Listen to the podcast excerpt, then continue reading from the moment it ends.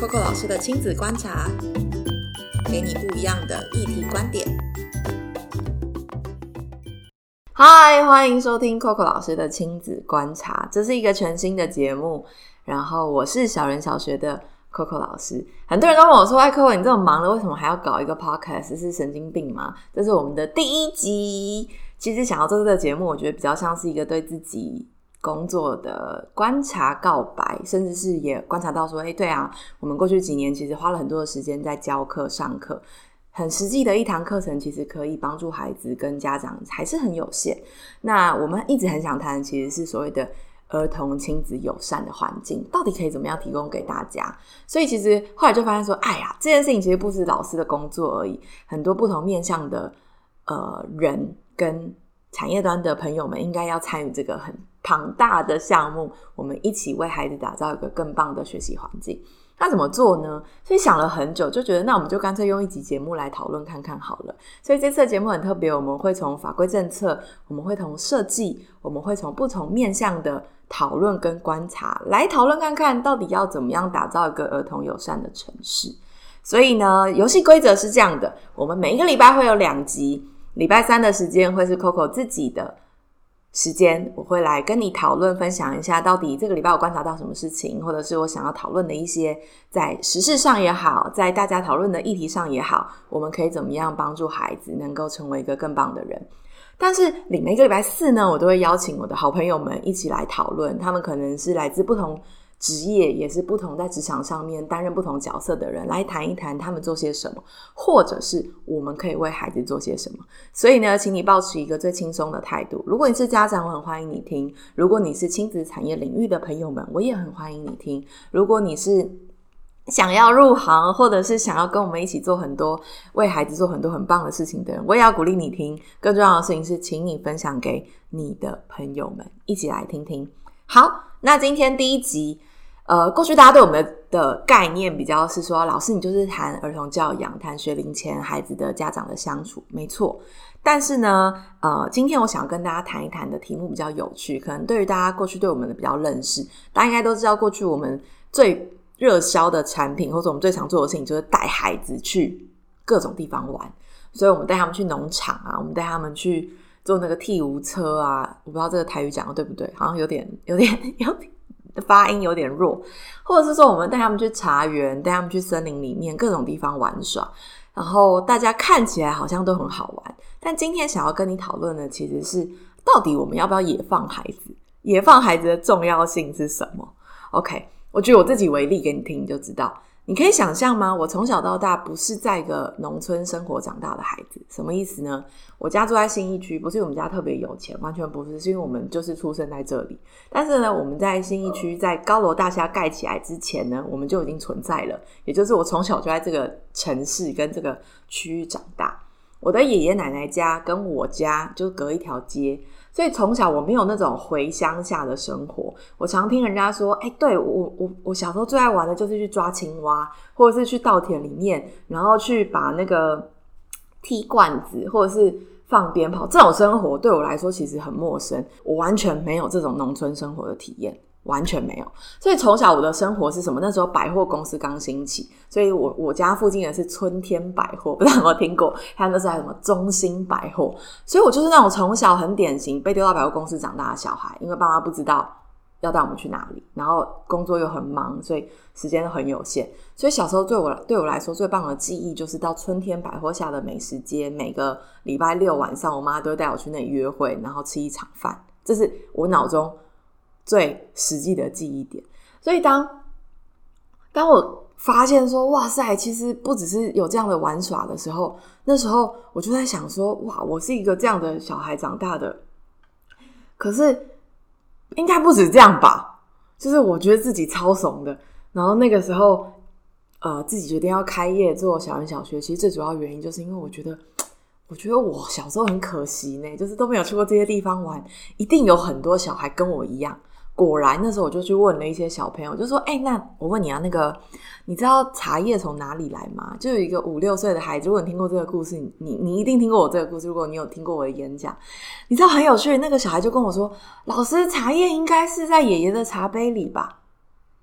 我说：“从哪里来？”他说：“爷爷的茶杯里吧。我想说，因为我读过书，至少知道说茶叶有茶树，然后有茶园。但是一个六岁的孩子会告诉你说，没有，老师，我觉得那个茶叶就是在茶杯里。就从那时候，我就开始去问各种小孩，我就问说，哎，那那你知道那个鸡蛋从哪里来吗？他说超市啊。我说啊，那你知道牛奶从哪里来吗？一罐一罐的啊。那时候我听到这些答案的时候，我想说：哇塞！虽然我小时候没去过这个地方，但我至少知道说，OK，那个世界上有有有森林，然后有果园，有茶园，有各种地方。虽然我没去过，我就想说：哇，真的是不行哎！如果我已经就是你知道，从小在都市长大，已经这么惨烈了，更何况是现在在都市长大的小孩。所以呢，大概在三四年前，我就想说：不行，我想要开一间学校，就是带大家到各个地方去玩耍。然后在这些玩耍过程当中，又可以增加他们爸妈之间的记忆。某部分就私心来说，我觉得就很像弥补我小时候没有在做的事。但其实很有趣。回过来，我们要来谈野放小孩为什么要野放？除了我刚刚讲到这些知识性以外，其实我觉得野放孩子最大的祝福跟最大好玩的事情是，你的孩子的价值跟世界观完全会改变。为什么呢？因为我记得我们那时候在茶园里面。上课的时候，孩子最常跟妈妈讲的一句话就是：“好累哦。”我那个，那他每天早上是不是就要很早起来？好累哦！我所有去上课的时候，我就听到小孩一天到晚跟我说：“好累哦。”然后我我们最我最常问他说：“那那如果你是农夫先生，你的心情怎么样？”他就说：“我觉得我是他，我一定很累。”超级不想做的，我最常听到小孩这样讲，但是他们呢，就一部分觉得很好玩，一部分去想象说，如果我要成为这样的人，我一定觉得很辛苦。那我就问他们，继续问啦，那你觉得你吃的饭跟你你的这些食物是从哪里来的？所以带着孩子一边讨论的时候，这些野放就有了意义，因为这些野放就会让他知道说，哦，原来这些生活环境跟我息息相关。所以其实带孩子去野放，第一个最大的祝福是。赶快打开他的眼睛，让他的眼睛不是只是绘本。我们最常带他用绘本去认识世界，或者是带他透过老师跟他说去认识世界。但其实我们带他实际到现场的场域跟这些好玩的地方，就是让他认识世界跟认识他环境最好的方法。但是其实我最常听到家长跟我问的问题是：老师，那我的孩子受不受得了？老师，这个会不会太难？他学得会吗？我觉得很有趣。是当我们决定要野放孩子的时候，我反而想要问家长一个问题：是你敢不敢野放你自己？你是不是一个可以允许自己接受孩子受伤、接受孩子跌倒？接受孩子在这些不可控的环境里面，然后他自己长肌肉，然后他自己长出解决的办法，然后他告诉你说：“妈妈，我把这个拔起来了耶！妈妈，我我我我会弄这个了耶！妈妈，我知道这个东西原来是从这里来的啊！”那你能不能够接受这些你没有预期的这个保护的环境下，然后你让他长大？我觉得这其实是今天这集最想跟大家谈的题目，就是那你能不能够？也成为这样放手的家长，OK，所以你会发现很有趣，就是我们我们曾经带孩子在八度、五度还八度的温度里面下到水田里，然后那那个就是一个烂泥池，因为他们要插秧，然后孩子穿上了雨衣，爸妈也穿上了雨衣，然后一开始大家在岸边都哀嚎到爆炸，为什么哀嚎呢？因为最多问的问题就是他会不会感冒？老师这样下去 OK 吗？然后我们反而是告诉爸爸妈妈说：“你敢下去，他就下去了。”那个现场我超感动的，你知道吗？因为爸爸不知道为什么突然间那个你知道内心就有一种英雄的特质就出来了，所以反而那场很多爸爸先下田，爸爸下田了之后就牵孩子下田。你知道那个温度是八度，跟我们随行的一些摄影的伙伴，他就偷偷来跟我说：“老师，你这个是额头营还是虐儿营？” 可是你知道那场。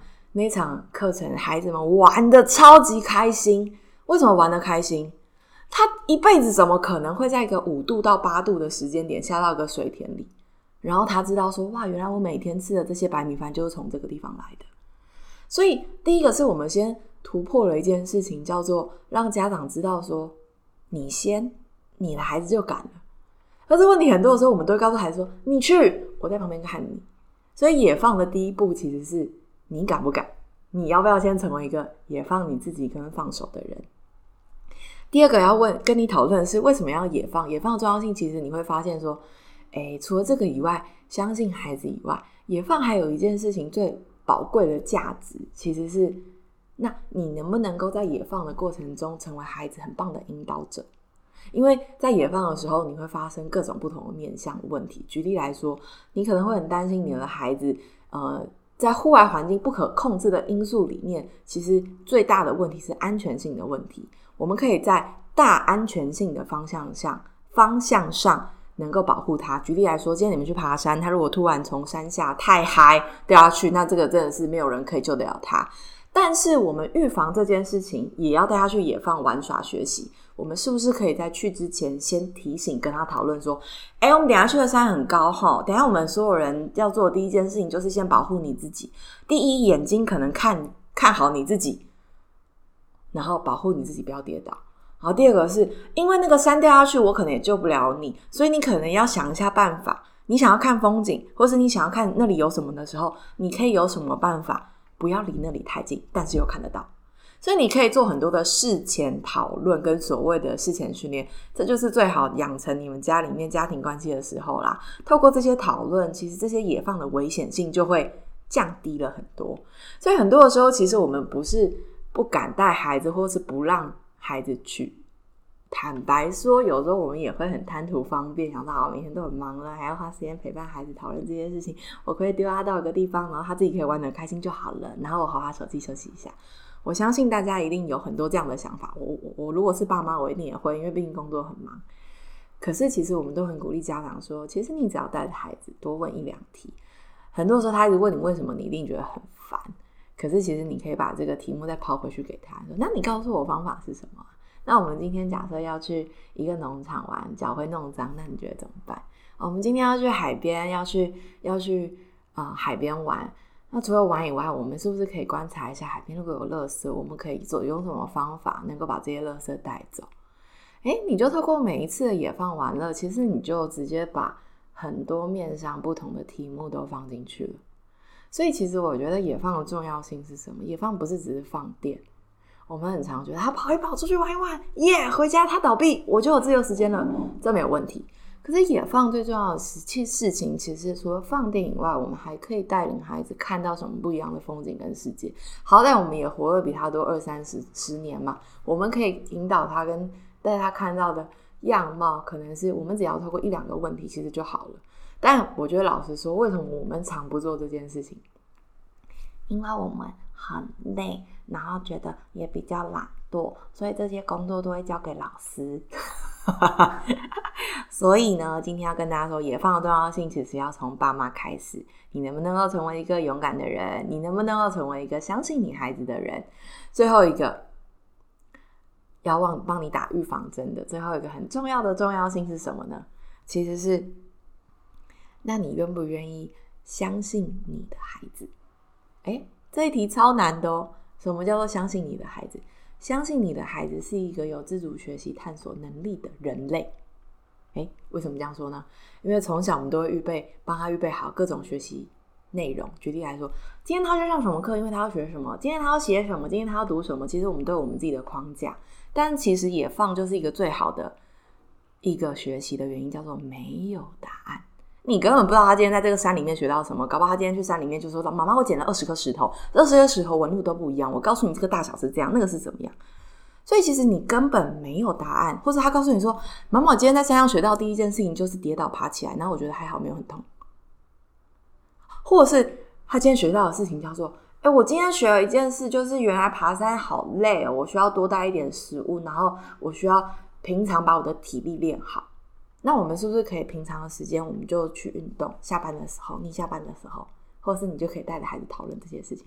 所以不同年龄层、不同的阶段，你完全不知道孩子自己学到什么。